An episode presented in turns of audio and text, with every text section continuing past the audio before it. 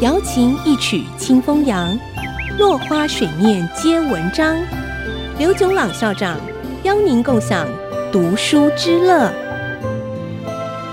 这里是爱惜之音 FM 九七点五，欢迎收听《落花水面皆文章》，我是刘炯朗。今天我们讲荷兰疾病的冲击，在经济发展里头有一个有趣的观念，就是所谓荷兰疾病 （Dutch disease） 的防治。荷兰疾病这个词，狭义的是指，当一个国家突然发现了新的值钱的天然资源，国家收入的突然增加，却招致制造工业的衰退。比较广义是指，因为天然资源的收入或者外援或者国外投资的突然增加，而引起工业和企业的转型。甚至更广义的观点是，工业和企业间转型和起落兴替的关系。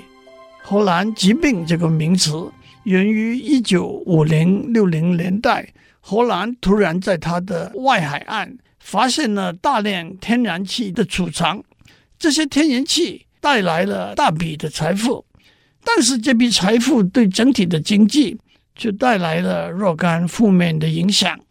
首先，因为天然气的开采所需要的人力和物力，导致投入别的工业，例如制造业的人力和物力减退。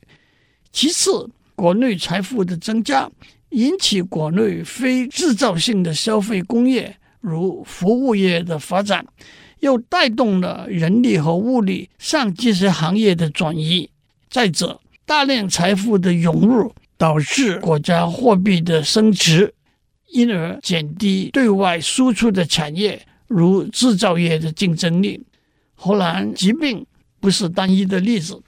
近年来，石油价格的上升引起对许多中东产油国家农业和制造业的冲击。一九七零年末期，咖啡价格的上升引起有些盛产咖啡的国家。如哥伦比亚传统的输出产业的衰退，最近十多年来，澳门博彩事业的蓬勃兴起，引起对服务业人力的大量需求。可是对高科技产业和制造业却引起了压抑的效应。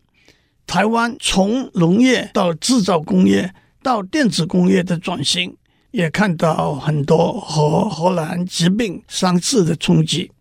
国家财富的增加，往往是天上掉下来的一个礼物，但是如何善用这些突然增加的财富，避免负面的冲击，当然就是经济政策的问题。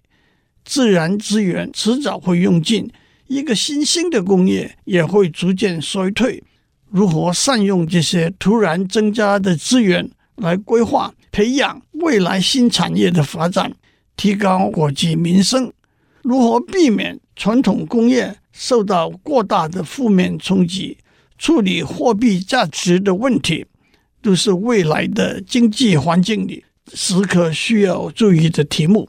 我们谈到人类社会的未来，谈到可延续的发展里头，环境、资源、人口、经济的问题和挑战，我们没有理由悲观。我们应该有信心，只要好好面对问题和挑战，永续发展的目标是可以达到的。今天我们先讲到这里，我们下次再见。落花水面皆文章，联发科技真诚献上好礼，给每一颗跃动的智慧心灵。